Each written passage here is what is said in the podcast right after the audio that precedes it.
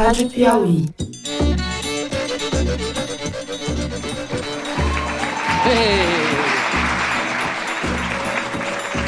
Olá, sejam bem-vindos ao Foro de Teresina. Eu sou Fernando de Barros e Silva, diretor de redação da revista Piauí, e a gente conversa sobre o que é notícia na política nacional com o José Roberto de Toledo, editor do site da Piauí. Oi, Toledo. Opa! E com a repórter Malu Gaspar. Oi, gente. É a nossa primeira vez. A gente já fez duas vezes ao vivo na cobertura eleitoral, no primeiro e no segundo turno, mas é a nossa primeira vez ao vivo com plateia. Quem já ouve o foro aqui, levanta a mão, por favor. Ei, quanta Nossa, gente, não é? Tudo mentiroso. Malu, como você faz sucesso. Arrasou. Bom, para os que não conhecem, o Foro de Teresina é um podcast semanal da, da, da revista Piauí de política. A gente sempre está com essa formação, essa é a formação titular. Eventualmente, alguém substitui quem não pode participar. A gente vai para o ar todas as quintas-feiras, pontualmente às 5 da tarde. E a gente vai seguir hoje o mesmo esquema que a gente estamos tentando simular uma, uma situação de estúdio. Simular, não. É, Pra valer. Pra não, a valer. mesa lá é mais apertada. A mesa é bem mais apertada. Aliás, a gente podia fazer nessa mesa, diretora. É, vamos- vamos a gente vai fazer isso, o podcast de hoje também dividido em três blocos, como a gente faz comumente. No primeiro bloco, a gente vai falar do governo Bolsonaro, vamos falar da, da formação do ministério, o que, que se pode esperar, o que se não pode esperar. No segundo bloco, a gente vai ter uma novidade. A gente vai receber aqui no palco a deputada estadual eleita com recorde histórico de votos, deputada estadual por São Paulo e autora do pedido de impeachment da Dilma Rousseff, deputada Janaína Pascoal, do PSL, que já está aqui nos bastidores. No terceiro bloco, a gente vai falar do futuro, ou da falta de futuro, da oposição no Brasil.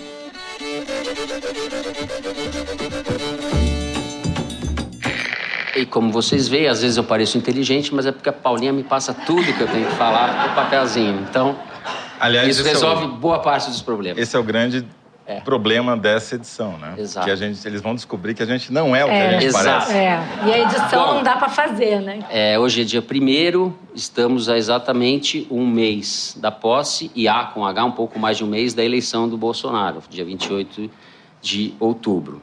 Muita coisa já aconteceu, a gente tem um ministério praticamente formado, vai ser maior do que ele havia anunciado.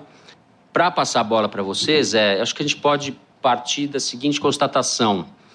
Estelionato eleitoral, por enquanto, o Bolsonaro não fez, porque tem, você tem o ministério, o que eu chamo dos Ipiranguetes, que é o Paulo Guedes e, e a sua turma, os Intocáveis, que é o Moro e também a sua turma, A República de Curitiba. a tropa de elite, que é- são os militares, que estão com, com um espaço bastante expressivo, e alguns civis ali, né? Além dos dois, dos Olavetes, eu posso falar assim, eu inventei agora, dos Olavetes, Novo que é o é. chanceler e o ministro da Educação E tem os temerários também. mas não há estelionato eleitoral. O Bolsonaro está cumprindo, está imprimindo uma maneira de organizar o governo e de fazer política muito diferente do que a gente estava acostumado até agora. Ele Certo. já destruiu o sistema partidário durante a eleição, provando que a televisão, o horário eleitoral na televisão não tem importância nenhuma. Já quebrou o sistema partidário na eleição do PSL, que é um partido que não existia até seis meses atrás, agora é o partido com maior votação na Câmara dos Deputados e provavelmente vai ter a maior bancada também.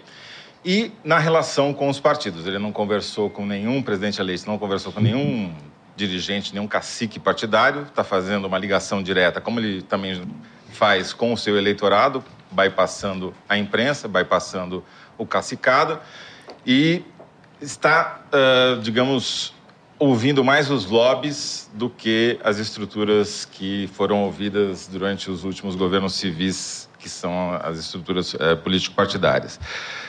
Eu diria que três cidades são fundamentais na formação desse governo: Chicago, que é onde estudou a maior parte da equipe econômica, Curitiba, que é onde trabalhou toda a parte persecutória do futuro governo, e Porto Príncipe, que é a capital da Haiti, é isso? Você vê que na edição, pegou. né? É. Faz falta, né? Che E é o checagem. Haiti, vai. E que é por onde passaram quase todos os militares que foram nomeados ou estão sendo nomeados para esse novo governo. E ali se formaram as patotas que vão fazer parte do círculo do poder do Bolsonaro. Para encerrar essa minha primeira participação, que a Malu já está me olhando aqui com cara de que esse cara fala demais, com razão. Me interrupting, é, você sabe, né? É. Eu queria chamar a atenção que para dois fatos. Primeiro, esse ministério que se dizia que ia ser de 15 ministros, já está com 20 e tudo indica vai chegar a 23. 22, 23. É, 22, 22, 23, né? E o que mais me chamou a atenção não são necessariamente os cargos que já foram preenchidos, mas aqueles que permanecem vacantes. Não por acaso. Meio ambiente, trabalho, mulheres e direitos humanos. Que Vamos são acabar cargos, com isso daí. Que são cargos que ele, nem queria, que ele nem é. queria criar, na Freud verdade, explica, né? É. Eu acho que ele está cedendo aí a, a pressão e eu tenho a impressão de que isso é uma coisa muito importante da gente observar porque onde já se viu ele dizer que vou criar um ministério porque a mulherada pediu? Surpresa total, né? Mas fora, não, fora isso, eu acho que tem alguns movimentos importantes da gente ver e o que mais me chamou a atenção agora, olhando o ministério como um todo, é a quantidade de generais. A gente falou num foro no passado que os militares como um todo estavam exigindo ou pedindo para indicar metade da equipe de transição. Vocês lembram uhum. disso? E, no fundo, até que eles conseguiram ah, atingir é. seus objetivos, né? Vão ter 22 ministros, dois ministros vão ser esses aí que ele botou meio que cedendo a pressão, não sei nem do que, porque, né? É, e no Planalto, além do Mourão, que vai também estar no Planalto, e do Bolsonaro, que é um militar, você tem o Gabinete de Segurança Institucional do Alberto Heleno, que é o militar mais próximo dele e, e, que tem maior ascendência sobre ele, que ele trata como uma espécie de das pai. Forças Brasileiras Sim. no Haiti. E o que, a novidade da última semana é o secretário de governo, que também é um militar, é, que diminui muito o poder de ação do deputado Onyx Lorenzoni, ministro da Casa Civil, Isso. em quem o Bolsonaro aparentemente não confia. Ou tá, mas então, um justamente de... por isso, é. eu queria falar que esses sete militares estão ali. Eu acho que justamente nessa onda de tentar segurar eventuais deslizes, como a gente falou no último foro, essa coisa do Onyx Lorenzoni, mas mais do que isso, uhum. eu tenho a uhum. impressão de que, bom, a gente vai conversar com a Janaína, ela pode nos dar esse insight, a gente viu como foi a campanha do Bolsonaro. Ele não tinha uma equipe para governar. A gente chegou a brincar que se passasse alguém na rua, ele ia falar: opa, me dá seu currículo que a gente vai nomear você ministro de alguma coisa. Não havia organicidade, não havia equipe. E agora, nessa transição, isso ficou bem claro. Demorou até para nomear os membros da transição. Então, o que aconteceu? O general Heleno, que é para a defesa, foi para o palácio e agora esses generais estão ali tentando organizar um governo. Por incrível que pareça, a organização desse governo está dependendo justamente dos militares. Nem sei se isso é incrível, mas isso é um fato. E você tem ali do outro lado bancadas de Onyx Bebiano, os filhos de Bolsonaro são muito ligados aos generais. E agora que a gente vai ver, na verdade, que tipo de interesse vai prevalecer, eu acho. O Toledo tem razão quando ele fala que as bancadas é que estão determinando os movimentos do governo Bolsonaro. Inclusive, eles calcularam, outro dia eu vi numa entrevista do Onyx, 320 deputados juntos nessas bancadas que eles gostam de chamar de BBB, né? Boi, bala e Bíblia. Bíblia. Bíblia. É, então, a Bíblia não está muito satisfeita. Eu, queria, deixa... eu não acho essa lógica tão diferente assim. Você você deslocou os partidos, mas você está negociando com bancadas. São grupos é que as de bancadas, interesse. É, sim. Então. Mas é que essas bancadas elas, elas têm uma organicidade no sentido que elas têm uma temática comum, mas elas são muito divididas entre si. Isso. É, tem muitas variantes. Por exemplo, o Magno Malta, que era o primeiro assessor dos pouquíssimos debates aos quais o Bolsonaro foi no primeiro turno, ou, e não foi no segundo, estava lá presente, dando palpite e deixando ele meio iracundo nos intervalos. Iracundo? É que a gente abusa.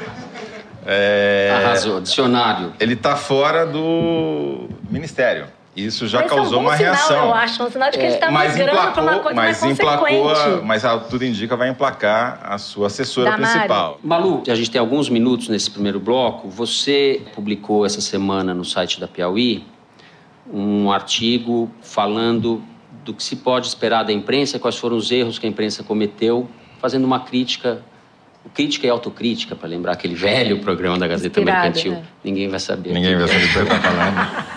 Eu assisti, era pequena. É, nós três assistimos. Era depois da Xuxa. Eu não era Eu assim. assisti a Xuxa, depois o Crítica. Eu Mas é, é- é- é interessante a gente falar um pouco da atitude do jornalismo em relação à novidade. Você falou que a gente está sendo um pouco atropelado e está um pouco desfocado.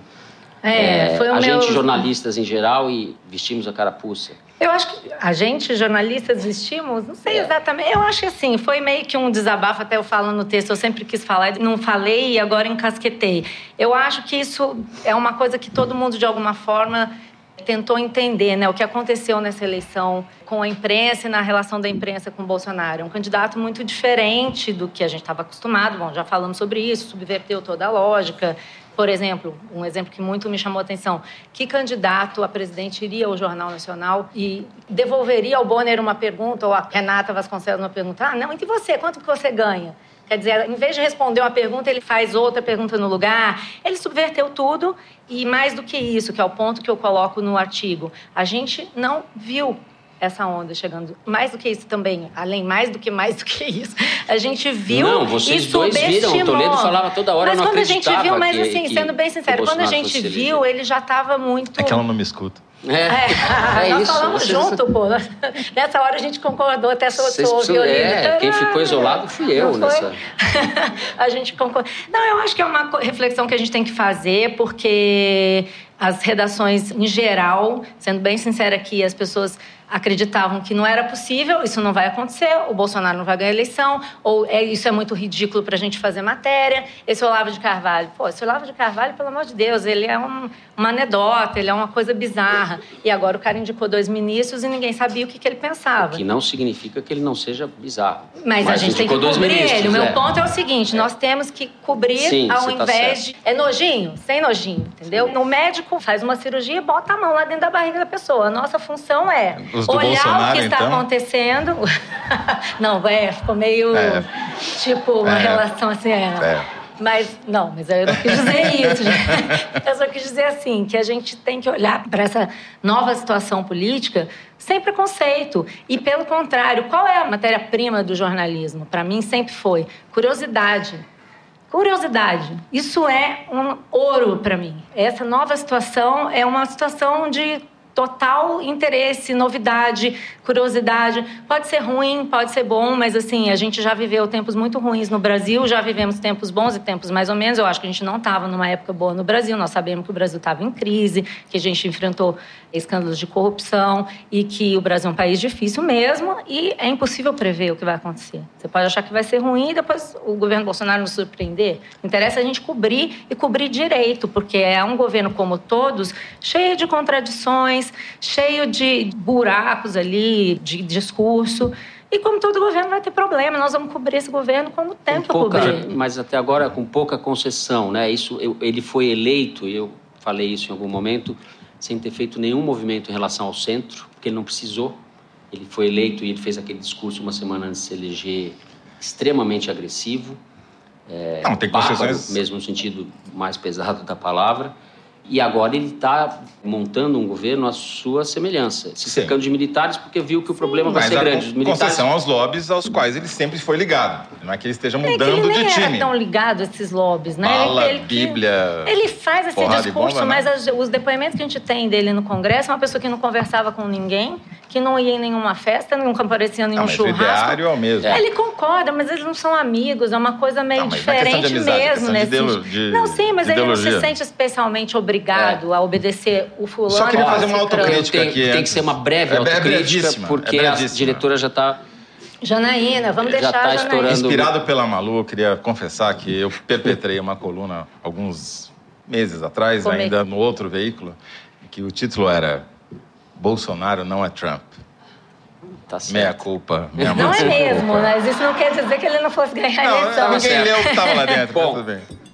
Chegamos assim ao fim do nosso primeiro bloco. Continuamos falando de governo Bolsonaro.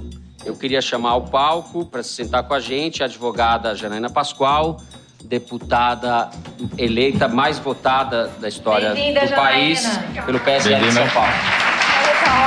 Tudo bem? Obrigada. Tudo certo? Tá ouvindo aí? Sim. Você me ouve? Sim, muito legal. Vamos lá. Bom, queria agradecer a sua presença. As pessoas podem mandar isso, diretora, mandar pro, cartinha para o final do, do programa, que a gente vai ler algumas aqui. O Toledo adora o momento das cartinhas. Correio elegante. Ah, eu nunca ganhei. Ai, gente, vamos mandar um correio elegante pra Janaína. Não faltará Um eu oportunidade, eu história. tenho certeza. usa. É desnecessário até, mas vou fazer uma rápida apresentação. Eleita com recorde histórico de votos, mais de 2 milhões para deputada estadual pelo PSL. Assume na Alesp, na Assembleia Legislativa de São Paulo, agora no começo do ano. É advogada, professora de Faculdade de Direito do Lago São Francisco. Era uma figura pouco conhecida até fazer parte da peça jurídica que embasou o pedido de impeachment da ex-presidente Dilma Rousseff. Eu vou pedir para Malu, de mulher para mulher, para Malu começar Malu a, mulher! a conversa. Exato, Malu menina. mulher, pois é, lembra? finalmente estamos aqui duas contra dois. Eu me sinto super feliz com isso. Janaína, deixa eu te perguntar uma coisa que eu venho pensando desde que essa campanha começou. Eu estava num domingo da convenção do PSL, onde Bolsonaro foi indicado pelo partido candidato a presidente. Eu assisti o seu discurso na convenção com grande interesse. Você chegou no palco, as pessoas te ovacionavam, é vice, é vice, é vice, gritavam. Você fez o seu discurso, eu estava atrás de um Charlie Chaplin, vestido com uma faixa de presidente que ele ia entregar para o Bolsonaro, e um outro sujeito que estava escoltando o Charlie Chaplin.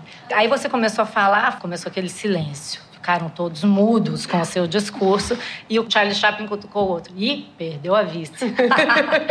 e aí eu quero ler o que você falou, porque eu queria te pedir para comentar. Você disse assim: não se ganha a eleição com pensamento único e não se governa uma nação com pensamento único. Os seguidores do deputado Jair Bolsonaro têm uma ânsia de ouvirem um discurso inteiramente uniformizado. Pessoas só são aceitas quando pensam exatamente as mesmas coisas. Reflitam se não estamos correndo o risco de fazer um PT ao contrário. Bom, de lá para cá a gente sabe qual é a história e hoje nós estamos vendo a formação do governo Bolsonaro. Qual o balanço que você faz dessa jornada e você acha que esse risco permanece? Como é que você. Veja, o risco sempre está presente. Né? Eu sou uma pessoa bem, bem prevenida nesse sentido. Então, como nós vivemos num país plural e é muito importante que nós mantenhamos essa condição, é necessário estar sempre chamando atenção para esse risco. É, eu penso que o próprio presidente, no curso da campanha, é, tomou bastante cuidado com isso. Né? Ele, ele limitou bastante aquelas falas mais contundentes. Mais ou menos, É, né? Mas ele melhorou Diz que a muito. metralha é a petralhada.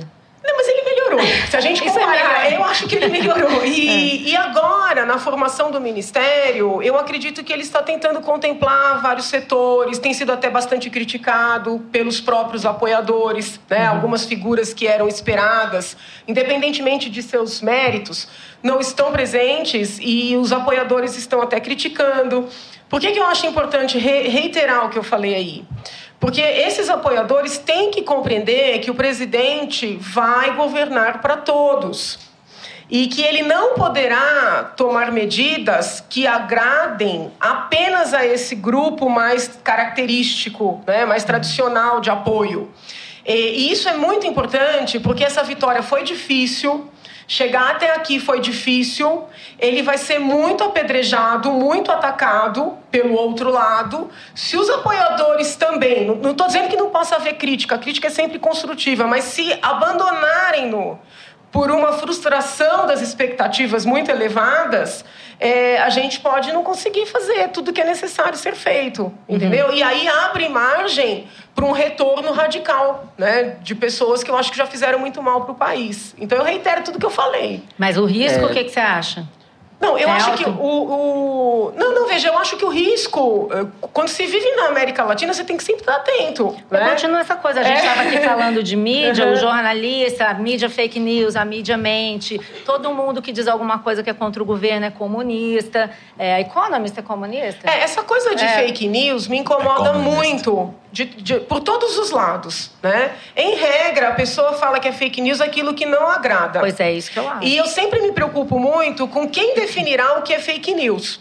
Então eu prefiro né, primar pela liberdade de fala, de escrita, né, de expressão, e do que a gente ficar tarimbando as coisas como fake news. Né? Então eu prefiro deixar falar, deixar escrever. É. E aí a outra parte que está que tá descontente ou que discorda, que também exerça esse uhum. poder, essa, essa liberdade. Deputado, deixa eu mudar um pouquinho o foco. A senhora vai assumir na Assembleia Legislativa de São Paulo e vai conviver com muitos políticos é, profissionais da velha guarda, os Campos Machado da vida, e vai ter um choque, de certa forma, entre os muitos eleitos de primeira leva, os influencers do Bolsonaro, que foram. Como é que a senhora avalia que vai ser esse convívio com a política estabelecida, levando em conta que as assembleias legislativas são casas de pouquíssima relevância, na verdade. Elas geralmente ecoam ou fazem a vontade do governador. É raro a gente ter. Acontece em casos de crise aguda, mas a, as assembleias são muito domesticadas pelo executivo estadual. O que, que a senhora pensa disso? Bom, então eu vou te, vou te falar por partes. Eu tenho conversado muito com deputados jovens, né, deputados eleitos, independentemente de partido. Né? É, e eu ando preocupada porque alguns deles já estão pensando nas, nas reeleições. E eu ouvi de alguns deputados jovens, ele... jovens ou recém-eleitos, não necessariamente jovens de idade, ah, doutora, mas se a gente for tão independente assim, se a gente não compuser, como é que a gente vai se reeleger? E eu faço aquela cara de que, olha, a minha última preocupação é com a sua reeleição, com a minha ou de quem quer que seja.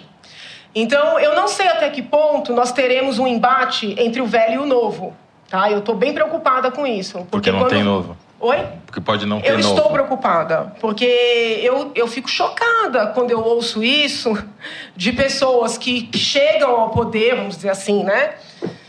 Num movimento de renovação e que nem tomaram posse e já estão pensando na própria reeleição. Vamos dar nome aos bois. Você teve uma reunião com o Partido é, Novo é, e falou foram, no Twitter foram, que eles não quiseram compor foram, bancada. Foram várias, não, não, não foram só eles, foram vários, hum. entendeu? E isso me preocupa.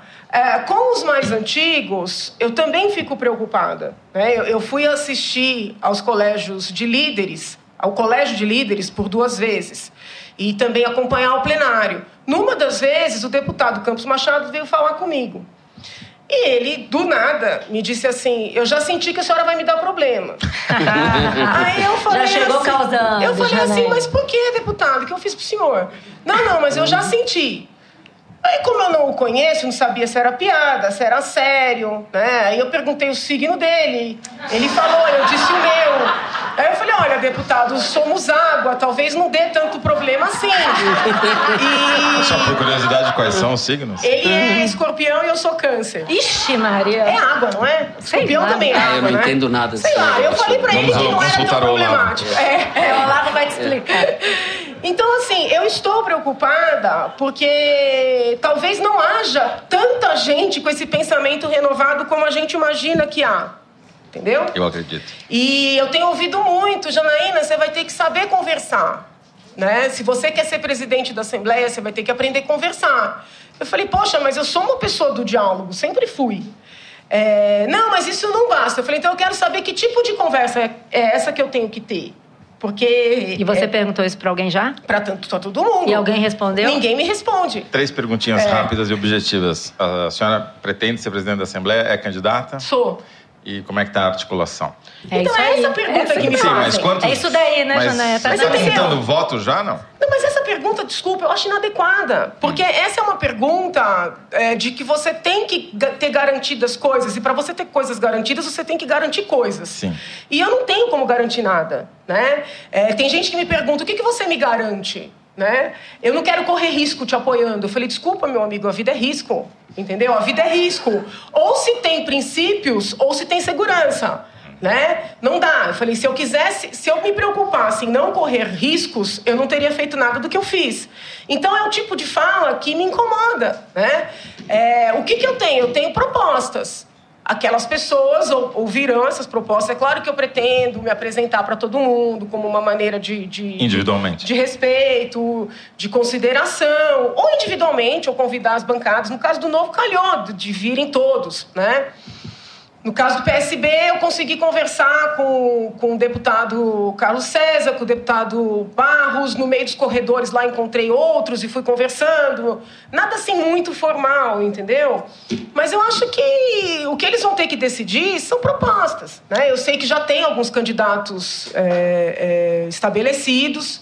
O, parece que o acordo lá era que seria o Edmir Chedid, que é um, um, deputado do DEM. Muito embora todo mundo fale no Cauê Macris, eu sinto que o candidato mesmo seria o Chedid. Pelo menos é o que eu estou percebendo. E ele seria o sistema contra é, o antissistema? Eu não sei, também eu acho que é um pouco de pedantismo da minha parte falar, né? Ah, você é o sistema, eu sou. O que eu posso dizer é o seguinte: eu vou falar as minhas propostas e não vou garantir nada para ninguém, a não ser um trabalho árduo para cumprir as propostas, entendeu? Agora eu não tenho como garantir, olha, eu te dou tantos cargos, na, sei lá, no órgão tal para você colocar os seus amigos e eu não vou checar se eles comparecem, não dá, entendeu? É, é, é, as pessoas, se as pessoas tiverem bons, bons profissionais para colocar na assembleia, eu vou ficar feliz com isso. Agora eles vão ter que trabalhar, eles vão ter que produzir. Mas vão... nem uma contabilidade de voto ali, não, não tenho.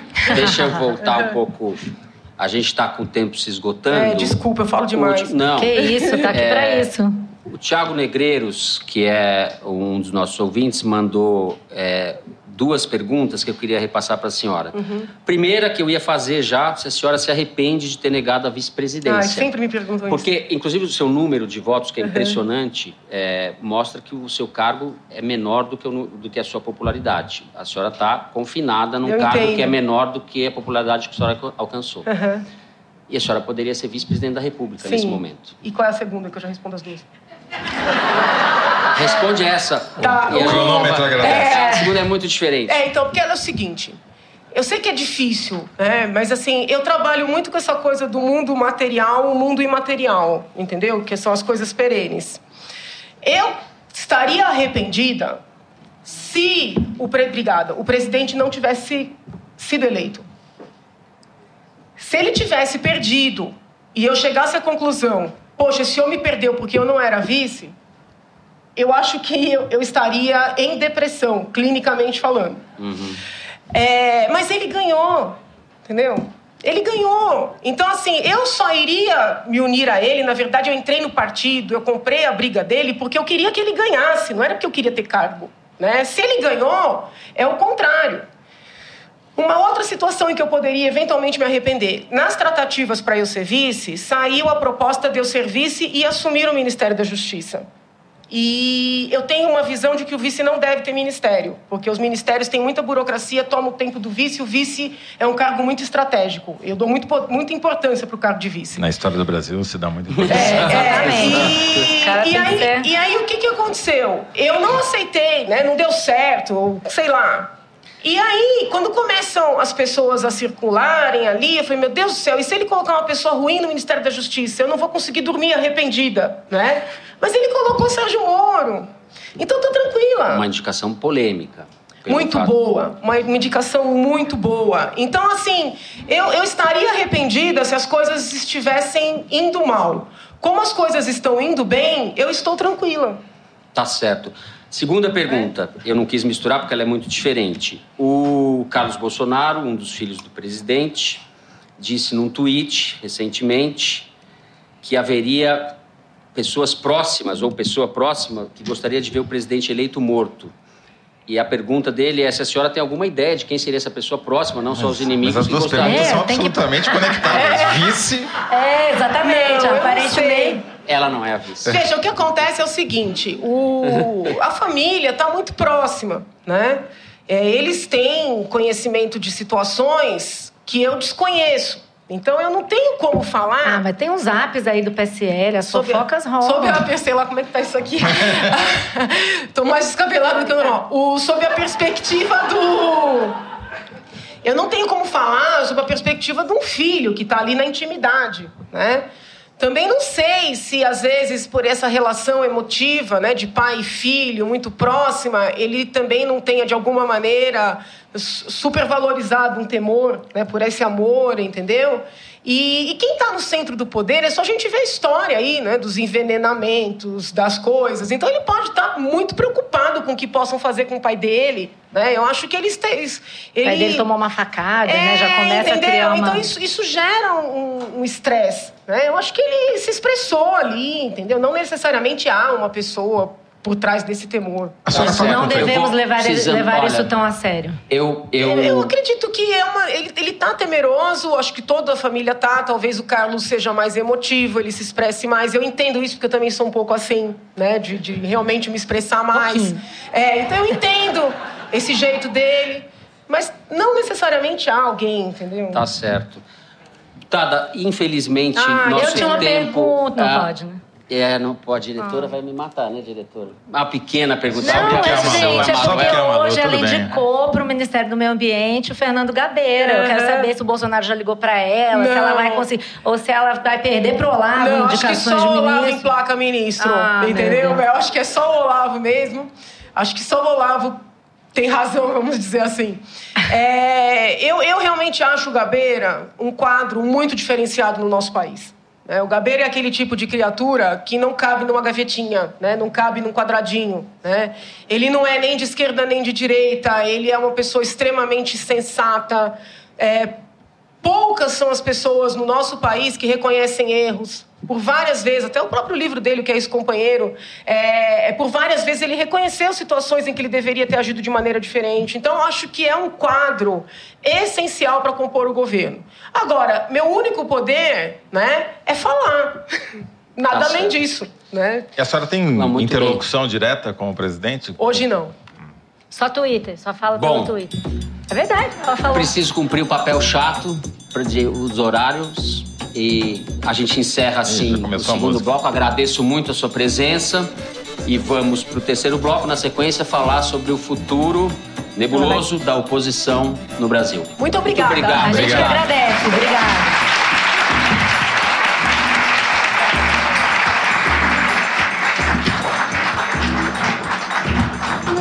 Obrigado, Tato. Vamos lá. Você foi, teve mais sucesso do que o presidente do PTB. Quem teve mais sucesso? Você aqui conseguiu conduzir o tempo. É, foi show. Não, mas eu tinha certeza que ia dar certo. Vocês que achavam que ia dar tudo errado. Sempre, né? sempre Fernando. Não, tudo vai dar errado, é só uma questão de tempo. Meu Deus. Muckley. A, a, otimista da turma aqui é a Malu. Eu, eu também não sou tão otimista. O povo fala que eu dou muita assim, risada. Né? Bom, é, Bolsonaro eleito com 55% dos votos válidos por um partido que não existia e agora vai se tornar o maior partido do Congresso. É, o sistema político, como a gente conhecia, desmoronou. O PT elegeu a maior bancada, mas vai ser ultrapassada pelo PSL agora na janela, que eles têm no começo do ano. A bancada do PT, por sua vez, é uma bancada numerosa, mas pouco expressiva também. A gente não tem quem seriam os líderes dessa bancada. Como a oposição sai desse negócio? Você tem uma disputa pela hegemonia da oposição entre o Haddad, que perdeu, mas não fez má figura, ele sai maior do que o PT, talvez, e talvez tenha conseguido se descolar do Lula um pouco, vamos ver, apesar de ter ido lá no dia seguinte ao primeiro turno e ter ido na cadeia. E o Ciro Gomes, que são as duas pessoas que estão colocadas aí como possíveis membros de uma oposição. Agora, precisamos lembrar que nessa nova ordem bolsonarista, o PSDB é oposição também. Hum. Mais Bom, ou menos. O Dória vamos, não é. Hum. Vamos falar dos... princípio dessa... É, porque vai depender do que vai acontecer com o PSDB, né? Se o Sim. João Dória tomar conta do PSDB, não vai ser uma, propriamente uma oposição, né? E tem os outros tucanos querendo Na formar outro partido. Na lógica do Bolsonaro, tudo que não é ele é sistema. E ele chama todo mundo de esquerda. O PSDB, o Alckmin é de esquerda na cabeça do Bolsonaro. É, é outra lógica, é, pessoal. Tudo é relativo, é. tá certo? Quem tá, se tá à esquerda dele é a esquerda. É a esquerda. Mas então, sobre essa coisa da é. No caso, todo mundo. queria falar da, então dessa esquerda, todo mundo, everybody together. A gente pode falar. Vocês também. Não, mas eu queria falar de uma esquerda específica que eu acho que é o que tá todo mundo se perguntando o que vai acontecer com essa esquerda. Mais do que o Ciro, porque o Ciro a gente ainda tem que ver se ele não vai virar uma Marina daqui a quatro anos. Ele aparece, fala um negócio, depois não, ele Ciro virar Marina vai ser difícil. com essa coisa de cometa Halley, né? Quatro anos, daqui a quatro não, anos ele, tá ele tentando, volta. Tá. Ele está tentando, então tá vamos ver se ele vai conseguir. Eu acho que o que vai ser determinante para o futuro dessa oposição é justamente o que vai fazer o PT, né? Para onde o PT vai migrar, de que forma o PT vai estender pontes ou não para os outros partidos de esquerda. A gente viu uma entrevista, todo mundo deve ter ficado sabendo ou lido uma entrevista que o Fernando Haddad deu para a Folha de São Paulo. Na segunda-feira. Na né? segunda-feira, né? para Mônica Bergamo, em que eu achei que, assim, já que nós fizemos a nossa autocrítica, que nós não estamos entendendo nada, eu acho que eles menos ainda. Ele continua repetindo no discurso dele uma coisa de a elite econômica, que abriu mão do seu verniz para eleger o Bolsonaro, o Lula perseguido. É um discurso que eu sei que tem muita gente que diz que ele teve 45 milhões de votos, você mesmo acha que ele saiu não, maior. TRE diz. Não, não, eu, deixa eu terminar minha frase. Ele teve 45 milhões de votos e ele, por isso, saiu maior do que ele entrou. É. Porém, assim como o Bolsonaro não teve todos aqueles votos, não foram para eles, foram votos antipetistas, assim também o Haddad tem muitos votos que não são dele. São pessoas que não queriam votar no Bolsonaro, que não queriam que o Bolsonaro fosse eleito e votaram no Haddad. Existe um discurso que está notoriamente gasto que está cansado, que é esse discurso da perseguição, o discurso das elites econômicas, porque o Bolsonaro não ganhou eleição só com as elites econômicas. As pessoas da classe média, até no Nordeste ele cresceu sua votação, então ele ganhou a eleição. Até o Lula publicou uma carta recentemente falando que o PT precisava reconectar com as bases e ouvir o Mano Brown. Até o Lula já está mandando o PT ouvir o Mano Brown. E o que, que acontece essa semana é o Haddad ir discutir em Nova York o que aconteceu com a, com a oposição. Quer dizer, what went wrong when Brazil went right? Ele vai lá no People's Forum para discutir o que aconteceu com a esquerda. Não é lá que ele vai encontrar não, essa explicação. Bem, então, eu acho que a esquerda. Que o fato dele estar tá, em Nova York discutindo com a esquerda cara, lá as seja, coisas, a política seja um sinal é símbolo. de desconexão. Eu acho que a política é símbolo. Ele tem que mostrar que ele entendeu alguma coisa do que aconteceu. E nesse caso, eu acho que a esquerda está perdida. E, bom, também tem o quê? Quantos meses da eleição? É normal. Um mês. Mas até agora, se a gente puder fazer um diagnóstico, continuo achando que eles estão perdidos. Só queria falar uma coisa sobre isso. A esquerda. Não, a esquerda já chega a uma conclusão Você que esse termo não serve para é nada, exatamente. Ah, então, a oposição não petista me parece hoje mais organizada do que a oposição petista. Estão havendo várias reuniões eh, em Brasília e aparentemente você tem ali um bloco razoavelmente gestação consolidado PDT, PSB, PCdoB. PCdoB é uma defecção do petismo, né? Ela, a Manuela Dávila do PCdoB era vice do Haddad na eleição, já se bandiou para o outro lado. E você tem essa formação ainda que ninguém sabe exatamente qual vai ser a cara, que é rede, PPS, PPS recebendo esses partidos que ficaram presos na cláusula de barreira e que não vão aderir ao PSL automaticamente. Então, esse bloco me parece que vai ter alguma relevância, ainda vai ser difícil de Você avaliar. Você chegou a contar quantos deputados tem? Então, antes da janela é um exercício um pouco Até frívolo, porque, porque pra, pra, vai ter muita migração e é melhor a gente esperar. Tudo bem, jornalista sofre de ansiedade, mas vamos segurar a nossa. Eu acho que tem um outro aspecto que é importante, que é a guerra interna do PT tem uma é, discussão né, em, curso se vai se antecipar ou não a escolha do presidente do partido. Claramente, o partido está acéfalo desde a prisão do Lula e desde o fim da eleição. O acéfalo e o pano, maluco, o pano de fundo acéfalo. disso, é, o pano de fuga, o pano de fuga disso é que o lulismo acabou. Acabou. É, o Lula agora vai ser processado por outros casos, etc. E o PT está com enorme dificuldade de digerir isso não vai ser com a Glaze Hoffman que vai conseguir, porque a Glaze Hoffman olha para o Lula toda hora. Essa coluna eu também escrevi. É. Então, é, o Haddad talvez não tenha capacidade de fazer esse movimento, porque ele não tem apoio dentro do PT para fazer esse movimento de superação do Lula. Eles estão no luto, Sim. é um luto, e o Lula não, acabou, mas é difícil para o Lula também assimilar isso. Né? Acabou, mas, mas acabou. Porque... A gente tem que partir do, de, dessa constatação por todas as razões, por razão etária, pela, pela circunstância de que ele deve ficar preso, deve ser condenado mais vezes, ou o PT re, reinventa alguma coisa, é um clichê falar, ah, tem que se reinventar, mas no fato é isso mesmo. Não, tem algumas questões Talvez muito objetivas. Talvez implodir e nascer de novo. É. é, mas tem algumas questões muito objetivas que o PT deve se preocupar. Por exemplo, é o fim dos mais médicos, né? Era uma política claramente identificada com o PT, com o partido.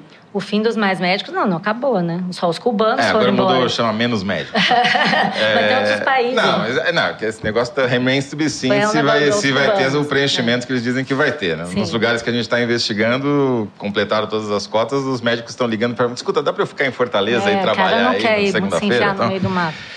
Bom, é, qual vai ser o reflexo disso? Esse, as cidades que vão ser mais afetadas, onde os cubanos eram mais presentes, às vezes os únicos médicos, são cidades que estão em regiões redutos eleitorais petistas.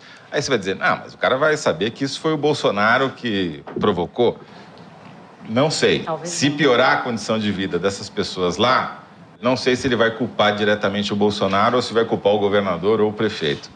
Essa é uma questão. Segunda questão, a conjuntura econômica nacional, como a gente já falou em outros foros de Teresina, é positiva para o governo. O índice de confiança do consumidor bateu recorde de crescimento positivo, o índice de confiança dos empresários a mesma coisa, como eu já disse, quando essas duas forças se alinham, é quase como se fosse uma previsão astrológica do Olavo de Carvalho, tem uma força fantástica. Tem uma demanda reprimida, né, por investimento. As pessoas querem que as coisas deem certo depois de cinco anos de crise, então você pode ter um cenário, pelo menos nos primeiros seis meses de 2019, começo do governo Bolsonaro, em que o PT vai ter uma situação muito difícil. E vai ser nessa circunstância que ele vai ter que escolher uma nova liderança. Desafogo da economia, uma pauta conservadora no Congresso que deve mobilizar as pessoas e deve estender a popularidade do Bolsonaro, né? Essa, essa pauta conservadora de armamento ligada à segurança pública. Que ele etc. precisa fazer, porque no sistema político dessa democracia que a gente vive não só no Brasil, mas no Ocidente inteiro, em que você não precisa ter maioria, mas você precisa ter a maior parte, essa, essa maior parte precisa estar muito mobilizada, isso é exatamente o que o Bolsonaro vai fazer. Né? E vai fazer, está fazendo fáceis. bem, é. tudo indica que é o que ele vai se concentrar. Eles já até estão falando isso. Você, é engraçado que a gente não está falando do Ciro Gomes, né? Aqui falamos um pouco e você Cadê acha o Ciro que Gomes? É, vai pois virar- é, sumiu. É, O Ciro Gomes, ao contrário do que ele fez parecer, ele teve um comportamento ao longo das eleições presidenciais muito parecido. Em qual foi a primeira dele, 98? Ele teve 10, 11 e 12 na, na, na- na ponta final, no primeiro turno. Ele não variou muito. É, E 2034. ele agiu um pouco como se tivesse sido. O Haddad teve 29, tudo bem, você pode falar, o Lula fez tudo errado, pensou nele próprio, é, o programa de governo do PT era um habeas corpus do Lula, não era um programa de governo, etc. Mas o Ciro ficou com 12% e o Haddad 29%. E o Ciro agiu como se tivesse saído dessa eleição como líder da oposição, em campanha ainda. Ele né? tentou Deu- convencer Deu uma de entrevista outro dia para o. Roberto Dávila na Globo News que parecia que ele estava em campanha ainda, uma coisa meio patética, desconectada do momento. Mas acho que ele vai depender muito dessa frente que o Toledo está falando, né?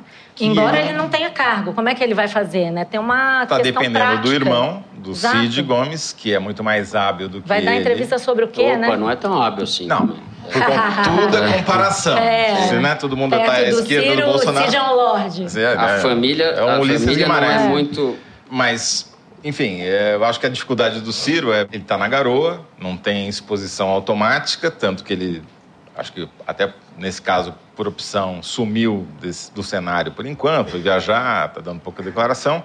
Deu essa entrevista, mas é, foi caso raro. Acho que só vai voltar à tona no ano que vem, quando a oposição começar a precisar É. a se É posicionar em quando relação o a temas começa, polêmicos. né, Toledo? Aí que a gente vai ver se o governo Bolsonaro é tão eficiente assim na negociação com essas bancadas, Sim. em mobilizar todo esse pessoal, como a oposição vai se comportar. É, e tem temas específicos, vai ser contra a Lógico, favor de aí, privatizar X ou Agora a Y. gente está brincando de adivinhar o que vai acontecer, né? Mas na verdade. Podemos ir embora, então. É, Vamos embora. É, mas a gente, a gente faz isso mesmo. né? Fato Nossa é vida é que, ficar pela- tentando adivinhar o que vai acontecer. Momento de sincericídio, aqui a gente está vendo que é, é bem mais divertido falar do governo Bolsonaro, tem muito mais É assunto claro, do que falou da oposição, oposição, porque não É, existe porque assunto. oposição não- é, pois é, a gente já volta, né? de Toda hora. Não é? Fazer o quê, né?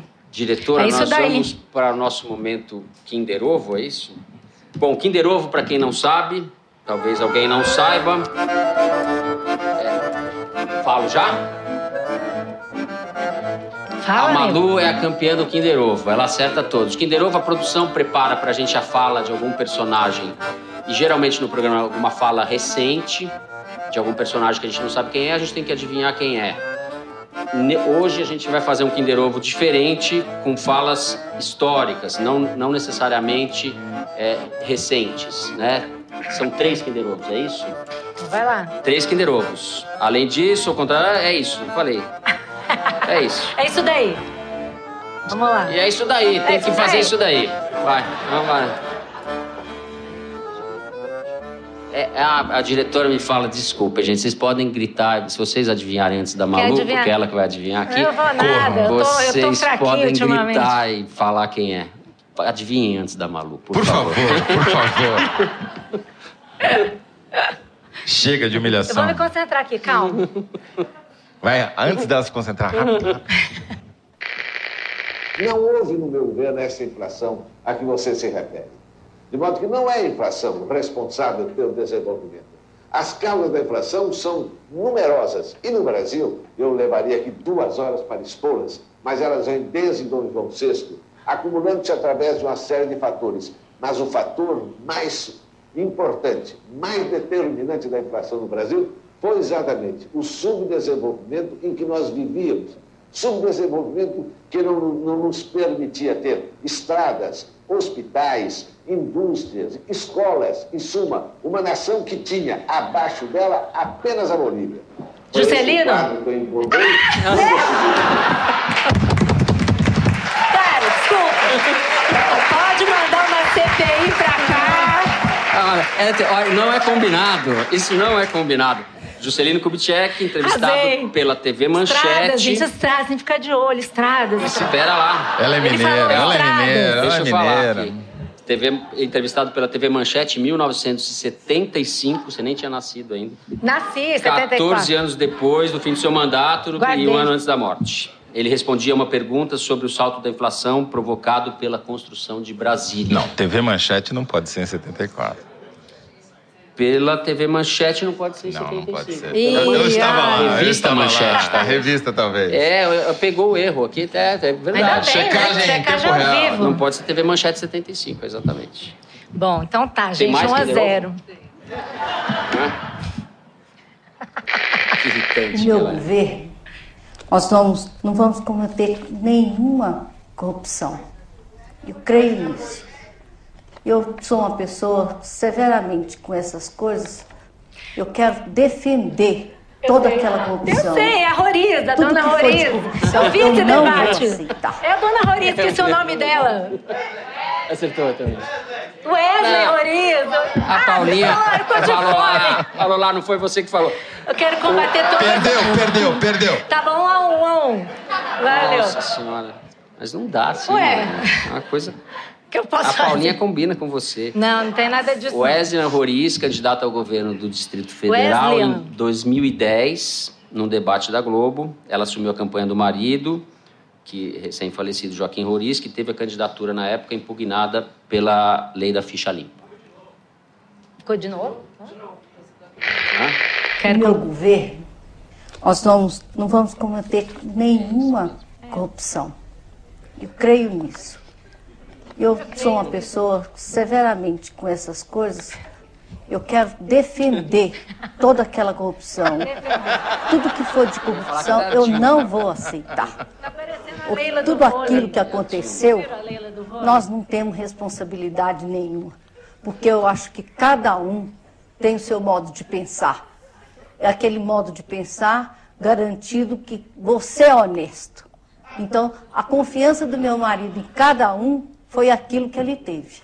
Agora, se aconteceu da pessoa ser honesta, É desonesta, isso não- nós não temos culpa disso. Isso aí. Quem não entendeu? Não vamos investigar nenhuma corrupção. Mais um? Eu sou a favor daquela corrupção. Hã? Não, lembra dela? É, Agora não- teve a é. Leila do vôlei, que falou que ia atuar em detrimento das minorias, dos povos. Vocês viram isso? Foi muito bom. Em Brasília, eles É o alternam. ar. É o ar. Mais, diretor? Vai, pronto. Eles iriam invadir o Palácio do Planalto. Lá eles não vão, porque o presidente da República é cúmplice desse movimento. Não podemos viver a anarquia. É melhor que o Congresso se feche. As Forças Armadas do Brasil, onde é que estão agora? Estão aí a obedecer a quem? A um subversivo? Não, não. Reajam enquanto é tempo. Antes que o Brasil caia na desgraça de uma ditadura sindical presidida por um homem mais corrupto que já chegou ao governo da Não, isso República. aí não é. Não, isso é 64. É, parece hoje, mas é 64, né? Quem que Alguém- fala alguém assim, cantou? gente? Tem um cara que fala assim, é vivo. Quem? Nossa, mas não pode Quem ser. é? Antônio Carlos Magalhães? Ah, boa! Aê, ganhou de mim! Levanta aí, cara, levanta aí! Uhul! Grande campeão! Prazer, Malu, foi legal. Ele é craque. Vem cá, vem cá, vamos Ele é craque. Hã? Vamos, vamos. A gente tem que apresentar o vencedor. Vem cá, vem cá. Olha, você vai ganhar um pinguim da pior. É, merece. E aí, cara? Tá bom, vou passar minha faixa. Vou passar minha faixa. Fala aqui pra nós. Como você chama? Como você chama? Bruno, é, lá de Salvador, Bahia. Perdeu.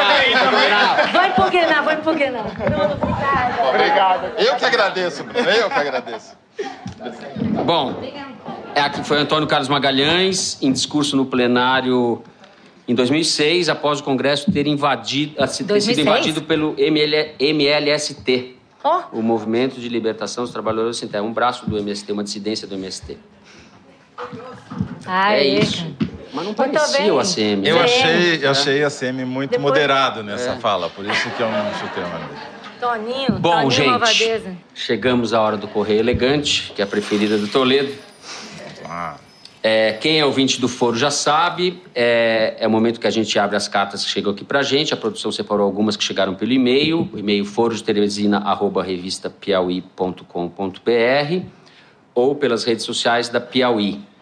Mas se vocês quiserem mandar recado pra gente aqui, e tem um recado aqui já. já tem. Você quer começar, Zé? Ah, ok, Não, peraí. eu- Malu, qual o seu signo? O elemento dele é tão diferente do do Toledo? Eu não sei qual é. Isso explica Eu as não sei divergências qual é o entre elemento vocês? do Toledo, mas, eu, mas acho que é Elemento de fácil de perigoso. assemelhar. Eu sou Ares, meu elemento é fogo. Claro. Claro, eu nem sabia, Mas- mas é óbvio é, que é eu elemento. sei. E o seu, Toledo? É, não, é que seu você é fogo eu já sabia. Agora. E o eu, seu, eu o seu? Não faço a mínima. Que dia você nasceu, pô? Nossa. 5 de fevereiro. Você é aquário. É água. Apaga o fogo. Aquário é água é? Não é água. Gente, cara. mas tem mais uma pergunta de signo aqui. é, Vocês gostam disso É, mesmo, culpa né? é da Eu não entendo Janaína, nada. né, É. Janaína? Olavo. Você me arruma. Que pergunta, É, Janaína. Câncer de Escorpião, daí fala, Fernando, Malu e Toledo, quais, qual o signo de vocês? Brincadeiras à parte, parabéns Brincadeiras pelo à parte. foro. É, É, ah, bom. O meu é Sagitário, mas eu não entendo nada disso. Não entendo nada disso daí. É. Então é, é fogo e Sagitário é o quê? Não sei. Sei fogo lá. também. Ah, então tá ferrado, Toledo. Dois, dois fogos e uma água. Não vai apagar nada. Não vai, uma aguinha Ó, ele pouquinho. dá parabéns pro foro, muito obrigado. Diz parabéns pra Malu, especialmente pra você. Apesar de muitas vezes pensar diferente, admiro a qualidade do seu trabalho e, Opa. sobretudo, o seu senso Obrigado. de O humor. foro de Teresina é democracia, galera. Isso aí. É humor, né? Basicamente. O- temos um recado aqui da Isabela. Beijos para os jornalindos da PUC Minas que é estão se programa. formando este ano e são fãs do Foro. Então, beijos Aê, jornalindos. para os jornalindos da PUC Tem um Minas. aqui. É emocionante ver vocês ao vivo, são ainda mais charmosos, mas perderam a chance de trazer o Java Porco. Não, peraí, peraí. Ah, já Não tivemos essa Calma, ideia. calma. Calma, por quê? Você trouxe um Java Porco? Não, Meu Deus! ainda traremos. É muita- Ainda traremos. Java Porco. Por falar em Java Porco, Claro. não sei por que as pessoas riem quando eu falo em Java Porco. Não É... tem graça nenhuma. É nenhuma Não. graça. Eu nunca falo nesse assunto, então. Estou aqui com uma carta do Caetano Sordi, que é um contumaz colaborador do Foro de Teresina. E a produção me lembra que foi quem sugeriu engarrafar a minha voz. Então você vê que não é boa Tá coisa cobrando, o então, Caetano ele tá Sordi. cobrando, Opa. querendo saber é, quanto vai você vai querer pagar os 25% aqui. É. O, o Caetano, o apelido dele é Quinzinho, né? De 15%. Aqui. A carta dele, é, dessa vez, é uma proposta de negócios para mim. Sabia. E Ele está propondo abrirmos uma consultoria sobre javalis e javaporcos, uma vez que defendi minha tese sobre o polêmico suíno que assola o Brasil rural. O Caetano estava a- Java muito à Consult. frente. É a Java Consult. Java Consult. Yeah, boa. Vamos nessa. Ele até mandou o link da tese. Existe a tese. Ah, você tem a que ler e a checagem- gente pode fazer um bloco Aí já é sobre demais ela também. no próximo É, programa. Bom, aqui, olha, tem uma carta aqui da plateia Marina. Eu não vou saber se o sobrenome, Marina, tá. tá... Não estou conseguindo ler. Marina. Morégula. Morégula. Quer mandar um beijo para os colegas ouvintes do Foro de Teresina lá de Belo Horizonte, o Samuel Aê, Gama e o. Gomide. Diz que escutam todos os episódios desde o início do programa. Ele já pautou várias das nossas discussões políticas. Arrasou. Arrasou. Eu tenho uma aqui, peraí, já estava esquecendo. É um e-mail do Marcos Prado, de Aracaju. Ele diz que ouve o foro logo que lança e depois, para fixar as informações, ele repassa o conteúdo para o pai. Meu Deus. Coitado aí- do pai. Meu Deus. Não percam aí- tanto tempo. Gente do céu, É. calma. E aí ele faz uma sugestão que eu vou ler. Dá para lançar uma campanha para ver quem consegue contar quantas vezes o Java Porco foi citado até agora. Vale um prêmio, hein? Acho uma boa Puta, ideia. é 559 vezes. Pra você perder, vou citar quem. quem já vai- fez a conta? Não, mas eu vou botar Fala mais uma, que espanhol. daí você vai ser Ah. diferente. Então, o Elmo Vendrame Júnior declarou-se via Twitter que também é um java porquista. Gente do céu. Estamos lançando um que movimento. O PSL que se cuide. Vai a ser gente mais uma onda vai ser a a gente tem que bancada do Java olho. Não só o PSL, o Pinguim tá tsunami já ameaçado ali também. É, sabe? Isso que eu... Tá ameaçando. Esse penoso aí não tem a menor chance. Bom, com isso a gente fica por aqui. Não. Sempre que Foro. sonhei ouvir isso. Vai dormir bem. Muito obrigado. Obrigada a vocês. Valeu. Eu tenho que ler aqui umas coisinhas. Sobrevivemos. A gente lembra que a versão editada do programa vai estar disponível no nosso site e nos tocadores de podcast. Quem ainda não assina o foro, vai lá nos tocadores para ouvir a gente toda quinta-feira a partir das 5 da tarde. O Foro de Teresina é dirigido pela Paula Scarpim. Produção do Luigi Maza, que não sei onde está. Cadê o Luigi? Aparece aí pro pessoal te ver, Luigi. Cadê você? Da Mari. É Da Mari é hora. Faria. Mari Faria. O responsável pelo nosso som hoje é o João Jabassi. Aê, João.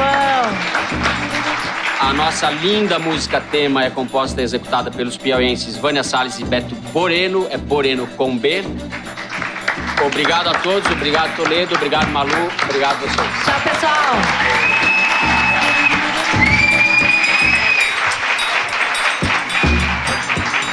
Malu, você é um sucesso.